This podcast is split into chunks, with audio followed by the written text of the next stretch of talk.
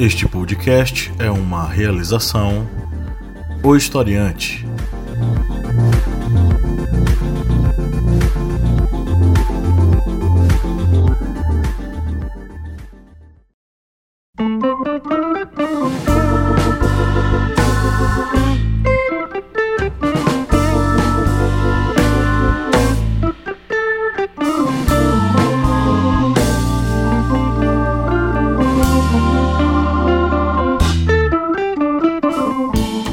Historiantes! Bem-vindos mais uma vez ao seu podcast sobre as ciências humanas. É o podcast do historiante no programa do início da semana, que é a Minipédia, que um dia já foi na segunda-feira e que hoje sai às terças-feiras, porque editar é uma arte que eu gosto, mas nem tanto. Eu sou o professor Pablo Magalhães e comigo aqui nós temos o senhor Kleber Roberto. E aí, pessoal, beleza? E temos também a viajante do mundo, a mulher que escreveu o Guia da Mochileira das Galáxias, a senhora Bia Siqueira. Olá, gente, e aí? Essa missão aí de editar, Pablo, queria te parabenizar, porque que servicinho terrível. Pois é, o serviço que o capeta inventou e entregou para a humanidade. Adão saiu do jardim do Éden com a missão de editar as coisas. Foi editar vídeo e, áudio. Isso, foi o capeta quem botou pra nós editar. Kleber também Foi. é, edita aí, Kleber sabe do que, é que eu tô falando, Com né? certeza. Tô mesmo aqui num trabalho terrível para terminar o próximo é, correspondente de guerras e vocês não sabem a dor de cabeça que está dando para encontrar certos tipos de efeitos sonoros. Achar efeitos sonoros é o mesmo que caçar coelhos no mato, né? Mas você consegue. Eu ia falar que o- é uma superprodução, né, de, de Kleber, aí fica difícil. É hollywoodiana, né? Uma coisa dos estúdios MGM Golds, né? Então. Bom, estamos aqui hoje para mais uma edição da Minipédia que vai falar sobre o que? A gente vai falar sobre o que, gente? Sobre super-heróis. Guerra Civil. A guerra civil do contrato social. Você já ouviu falar dessa batalha e você ainda não tomou um lado. E hoje você vai tomar um lado. De que lado você está? Você está com Thomas Hobbes? Você está com o Jean-Jacques Rousseau? Não sei. Vocês estão do lado de quem? Rapaz, o sistema é bruto, então vocês sabem que eu tô do lado de quem escreveu o Leviatã. Porque o negócio é na porrada. Eu, eu sou Rousseau na veia. Rousseau na cabeça. Meu Deus. Então eu- serei o narrador dessa batalha, porque eu tô fora. Bom, estamos aqui para trocar uma ideia sobre o contrato social e vamos pegar dois expoentes aí, tem polos opostos, Thomas Hobbes e o Jean-Jacques Rousseau, mas é daqui a pouquinho, depois dos nossos recadinhos.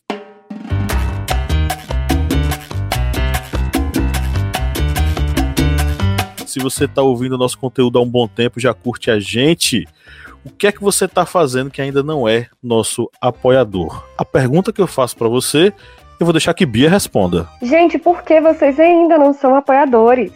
Com a partir de R$ reais vocês já podem se tornar um apoiador.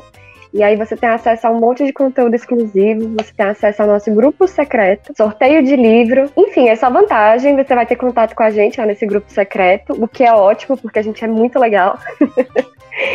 e com apenas R$ reais, que é muito pouco, menos que um ministro. Quatro reais é meio quilo de arroz hoje em dia, gente. Então, pague o nosso arroz, deixe-nos alimentados e participe do nosso grupo de apoiadores com muito conteúdo bacana exclusivo para vocês, além dos nossos sorteios mensais de livros das editoras parceiras. Tem livro da editora Contexto, tem livro da editora Intrínseca, tem livro da editora M-Books, tem um bocado de livro aí que a gente está sorteando, livros sempre muito bons enviados por essas editoras maravilhosas. Conheça também a família Historiante de Podcasts, que é uma família que sempre cabe mais um. É uma família que está aí em, digamos, expansão. Temos novidades aí no Correspondente de Guerras nos próximos dias. Estamos aí também na produção de uma sequência de episódios para um Era uma vez na história. Vamos pegar aí alguns fatos sobre como era a vida na Idade Média. E também sobre torneios. Ó, que legal! Mas isso aí demora um pouquinho de tempo, como vocês sabem, né?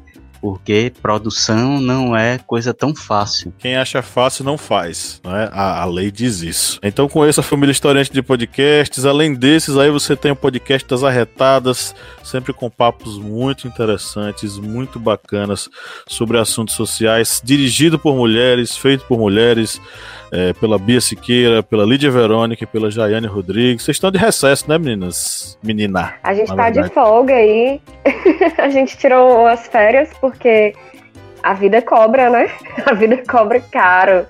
A gente tá meio sem tempo, mas em breve a gente tá de volta. Mas as meninas estão nos agregadores. É a hora que você quiser, você pode ouvir, porque elas já produziram muitos episódios interessantíssimos. E além de todos estes, você ainda tem este bom e velho podcast, que é o Historiante com muita coisa bacana cada semana aqui. A gente tira das nossas veias o sangue do conteúdo histórico e das ciências humanas para alimentar você. Então, conheça, curta, compartilhe e não deixe de clicar em seguir o seu podcast sobre as ciências humanas favorito da podosfera. Vamos entrar na nossa pauta, né? Música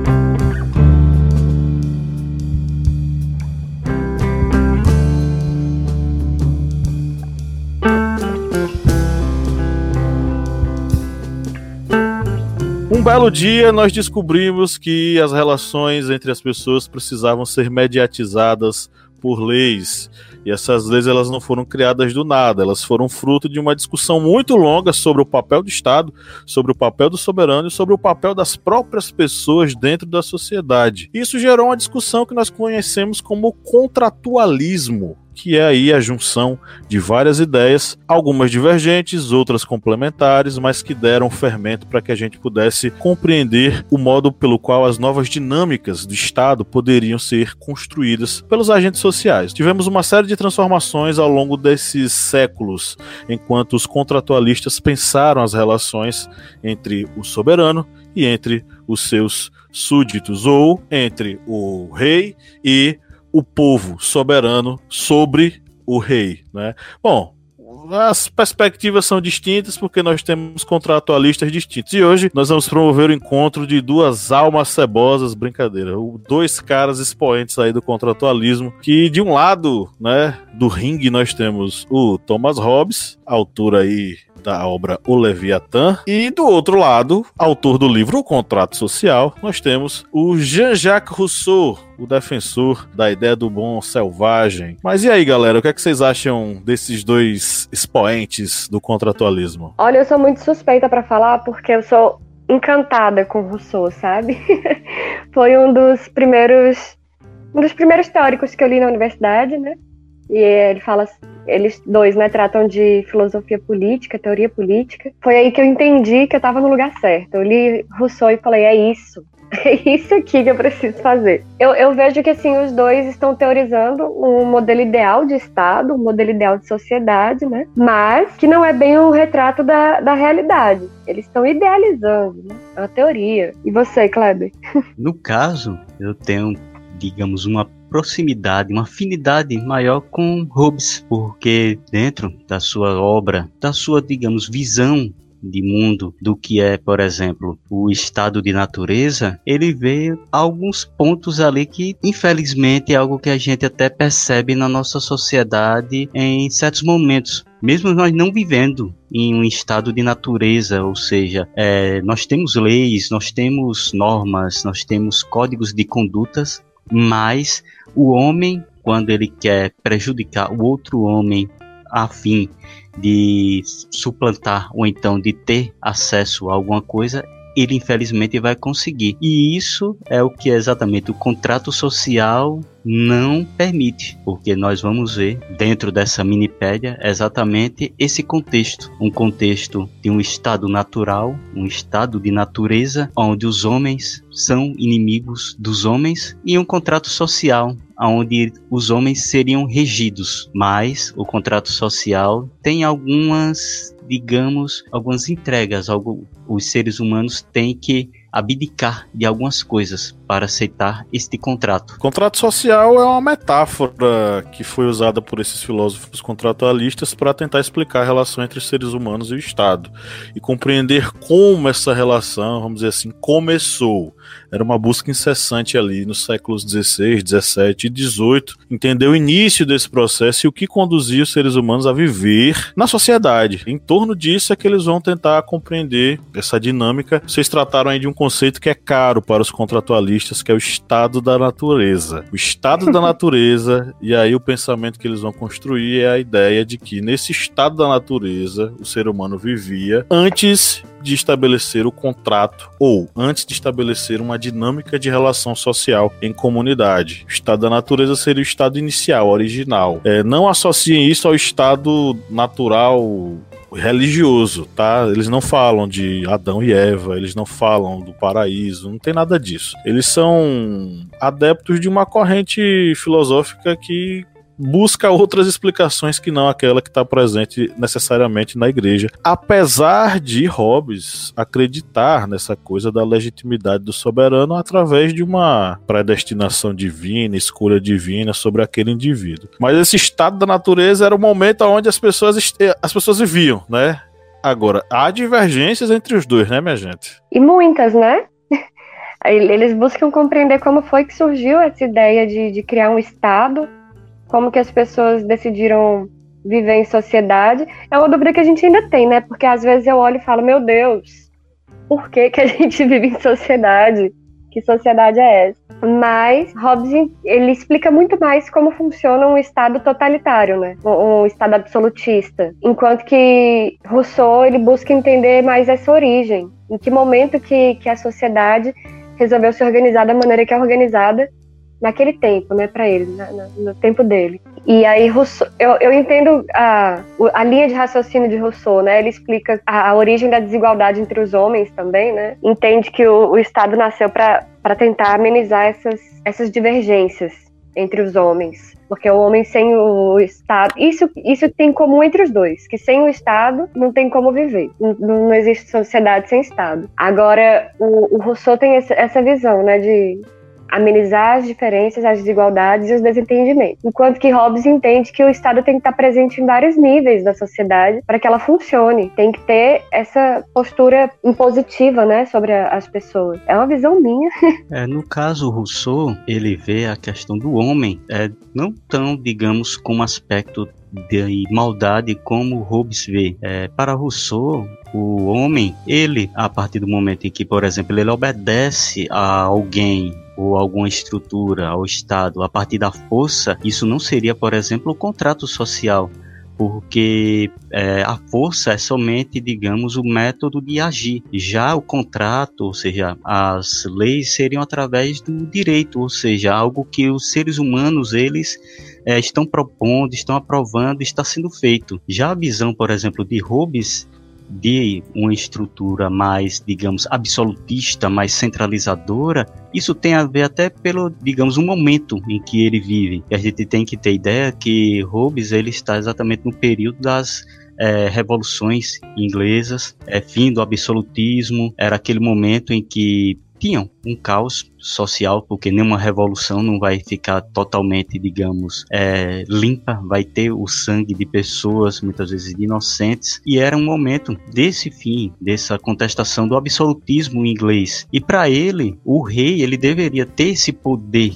de comandar os homens porque era um período também em que tem essa visão, por exemplo, do direito divino dos reis. E o rei, como centralizador do poder, ele evitaria que o homem fosse o lobo do outro homem, como a frase do é, que é dita por ele, mas não é nem dele essa frase, é de um autor romano da antiguidade mas ele utilizou exatamente com esse contexto, o lobo, é, o homem, é, o lobo do homem, exatamente o, o, homem como inimigo do outro homem. E para evitar exatamente essa maldade dentro dessa estrutura social, deveria ter um poder centralizador. E esse poder centralizador, diferente do que é, Rousseau via, que a força não deveria ser aplicada para é, subjugar uma pessoa, a pessoa deveria ser é, controlada, vamos dizer assim, entre aspas, através das leis, para Rubens, não. O Estado ele deveria ser, sim, uma instituição com força, com poder.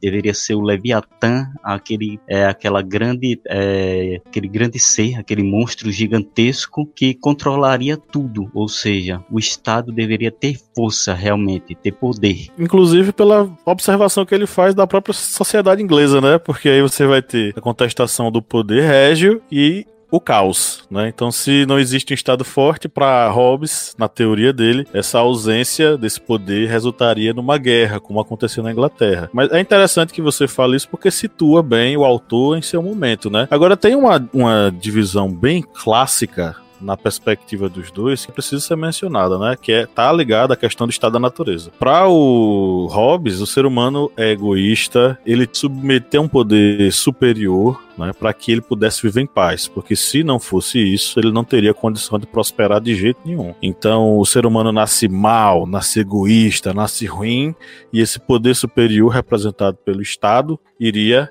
o educar, o regrar. Já na perspectiva de Rousseau, nós temos o bom selvagem, né? O, homem bom no início de tudo, que ele não, ele nasce bom, ele nasce na ideia de que ele tem virtudes boas, ele, ele, ele nasce com essas virtudes boas. Só que a vida em sociedade faz com que ele se corrompa e a única coisa que pode fazer com que ele volte ao seu estado normal, né, não aquela liberdade natural, mas uma liberdade civil e que haja um estado de bem-estar social, né, é através da instituição de um contrato, onde as pessoas vão se respeitar dentro de certos limites. Mas existe a origem da desigualdade dentro da sociedade, né, Bia Siqueira? É, esse é meu livro favorito dele, né? A origem da desigualdade entre os homens. E ele fala um pouco sobre isso, né? Sobre quem é esse homem selvagem, vamos dizer assim.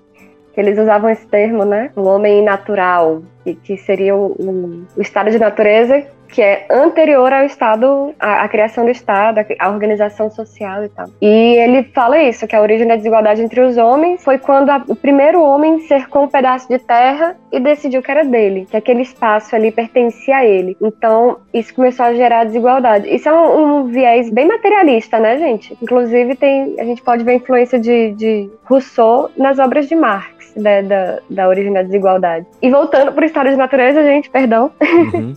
tem isso, né, de que o pro Hobbes, eu entendo também o contexto histórico dele. O Hobbes estava ali na ideia de que estava todos os tinha um monte de, de, grandes nações em conflitos grandiosos e o que seria o um, um, uma solução para esses conflitos é um Estado forte, é um Estado centralizado, que, que desse conta de alcançar todos os níveis da, da sociedade. Então é um reflexo desse momento, né? E o próprio Rousseau, ele, o Rousseau é filho do século XVIII, né? Ele, ele falece é, alguns anos antes da Revolução Francesa. Então ele está na boca da Revolução Francesa. E muitos dos ideais de liberdade, igualdade e fraternidade tinham sido construídos baseados naquilo que ele pensou sobre a sociedade, né? Então Rousseau também é filho do seu tempo. Ele vai escrever respirando ventos de liberdade que seriam a marca da Revolução Francesa. O Hobbes ele estava no outro contexto, um contexto onde ele estava inclusive do outro lado da trincheira. O Hobbes não estava com os revolucionários, ele não estava com a galera que cortou a cabeça do rei, ele estava do outro lado. Ele via com maus olhos a questão da revolução. Ele via com maus olhos o rei ter que se submeter a um, uma câmara de lordes, uma câmara de, de comuns e que eles o julgassem, né? E que ele tivesse que prestar contas porque ele acreditava de fato naquela coisa, né? Da legitimidade, inclusive divina, desse soberano para que ele pudesse fazer o que ele tinha que fazer, sendo o Estado algo vivo. Uma coisa interessante para se notar, viu, gente? Hobbes acreditava que o Estado ele era um organismo vivo. Por isso a metáfora do Leviatã. Isso. Um organismo não é uma coisa. A sociedade não é uma coisa, não é uma instituição. É um organismo vivo e nós somos parte desse organismo. Nós funcionamos de acordo com esse organismo. Sim, isso é interessante de pensar, né? Porque ele explica, né, que tem a questão de que é, a sociedade se constrói sozinha, é um, é um grande monstro, sei lá, e que precisa ser domado. Por isso que é importante ter um cabeça, e ele fala isso, né? Tipo, tem que ter uma pessoa centralizando isso tudo, um poder que emana desse, de, dessa força central, que no caso seria um rei.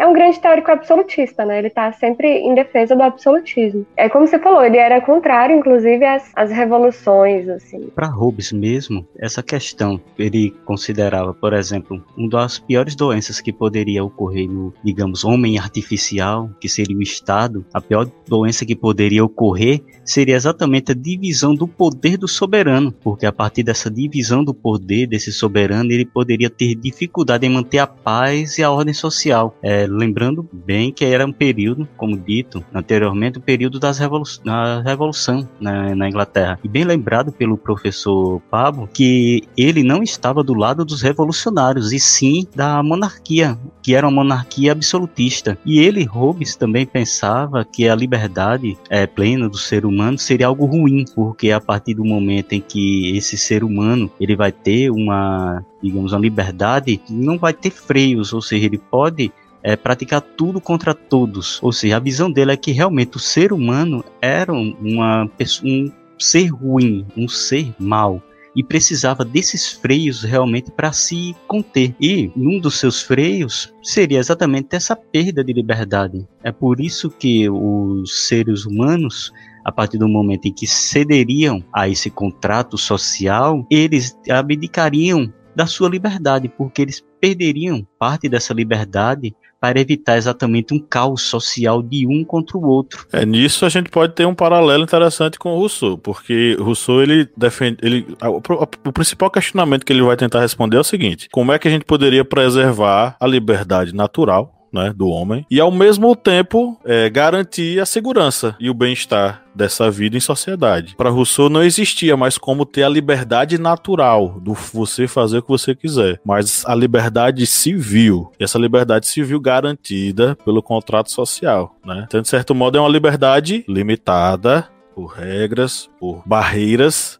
que você não podia transpor. É, é, um paralelo que a gente pode fazer. Claro que o, o Hobbes ele vai acreditar nessa ideia da perda total dessa liberdade. Você tinha que estar submetido ao soberano. O soberano ele controla, ele manda, você obedece, você segue a ideia. Mas na França, pelo menos, o, o ideal do Rousseau vai ser é, superior. O pessoal acha que Rousseau é francês, o, o Rousseau não é francês, não, tá, gente? O Rousseau, o Rousseau é suíço. É porque lá na Suíça o cara já nasce falando quatro idiomas ao mesmo tempo, então ele ele era um cabeção desde que nasceu. Então os ideais franceses vão estar muito baseados no Rousseau e na sua perspectiva sobre a liberdade né, dos indivíduos. É, e o bacana é que a ideia de fraternidade ela nasce também da, do, do, da perspectiva de que somos irmãos na sociedade, precisamos nos ajudar. É uma perspectiva boa da sociedade. Né? A gente está aí vendo o Rousseau esfregado na cara da gente na Revolução Francesa. E é isso, né?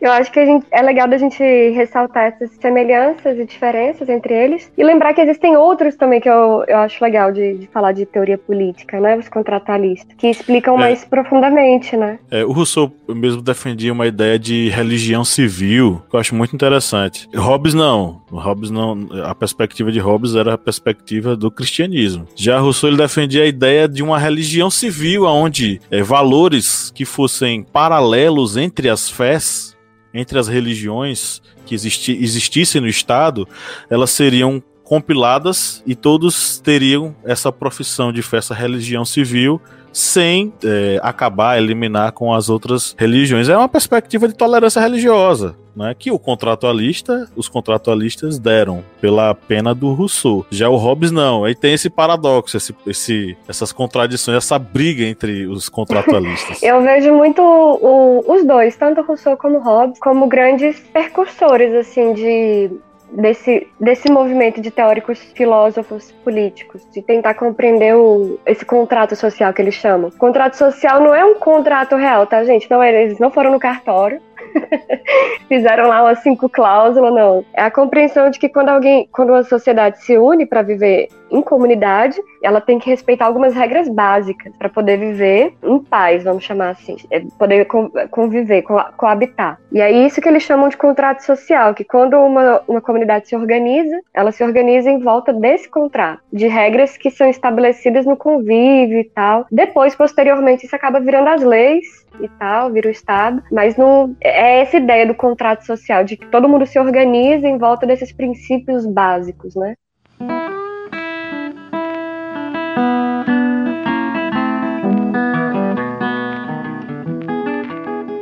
Há um tempo atrás, Kleber compartilhou um meme que eu achei engraçadíssimo. Eu tô tentando aqui encontrar, mas não tô conseguindo, né? Que era um meme com cada perspectiva de cada um dos contratualistas. Né? Aí tinha o, o Rousseau, né? O homem nasce bom e a sociedade corrompe. É, aí tinha o Hobbes, né? O, o homem nasce mal e a sociedade o, o, o, ajeita. Tinha o Locke, né? O homem nasce como se fosse uma folha em branco. Aí tinha o Iron Maiden. Como era, Kleber? É, o homem nasce. Maiden, no Iron Maiden era a capa do Fear of the Dark, né? É medo do escuro e dizendo: é, o homem anda no escuro se cagando de medo.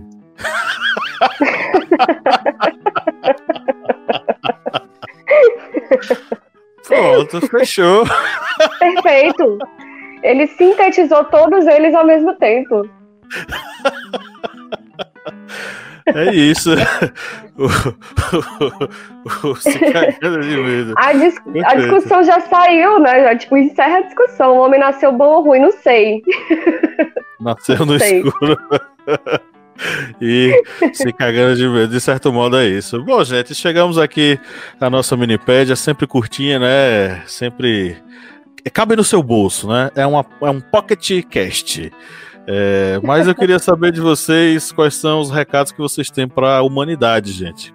Daqui a 50 anos, quem ouvir esse podcast vai ouvir o que de vocês? Gente, eu espero do fundo do coração que esteja melhor, porque aqui onde a gente tá, tá muito ruim. Eu venho falando isso em todos os episódios. Mas é porque realmente aí o arroz a, sei lá, 60 reais o pacote de, de 5 quilos tá, Tá fora do normal. Arroz a 50 reais, né, gente? Gente, é uma, só uma dica, viu? Não vá dizer nas redes sociais, em grupo de amigos, que você é totalmente livre, não, viu? A partir do momento que você mora em uma democracia, você não é totalmente livre. Você vai ter que seguir regras, porque tem muita gente nesse ano, principalmente de 2019, 2020, ao qual estamos gravando aqui, este podcast. Tem gente que diz: "Ah, eu sou livre para fazer o que eu quero. Eu sou livre para não tomar vacina, eu sou livre para não usar máscara". No momento em que nesse ano estamos vivendo uma pandemia, mas você não é livre para fazer isso não, meu filhinho. Você vive uma democracia, você vive regido por um contrato social, que são as leis, a Constituição. Você não, você não é livre, você não vive no estado de natureza não que é o, o homem lobo do homem. O teórico Kleber agora falando aí, não existe homens livres. A sociedade os prende. Ou seja, baixa as calças para tomar injeção, porque você vai tomar vacina sim, criatura. É isso que a gente não tá querendo dizer. Não seja antivacina. Não seja é. antivacina. É. Se você quer morrer, morra só. a pior doença, a pior doença hoje em dia é a doença do negacionismo, minha gente. Essa é a pior doença que existe. Verdade. Pois é, é, a pior doença que existe. Enfim, jovens, chegamos ao final dessa minipédia maravilhosa. Foi um prazer enorme ter tido a sua companhia aqui enquanto você lavava os pratos, ou varria a casa, ou dirigia para casa, ou ia para a escola, eu não sei. Eu sei que seja lá quais forem as circunstâncias em que você ouviu esse podcast, receba o nosso carinho, um grande abraço, uh, bem apertado e tchau, tchau. Valeu. Um beijo, minha gente, até a próxima. Escutem metal.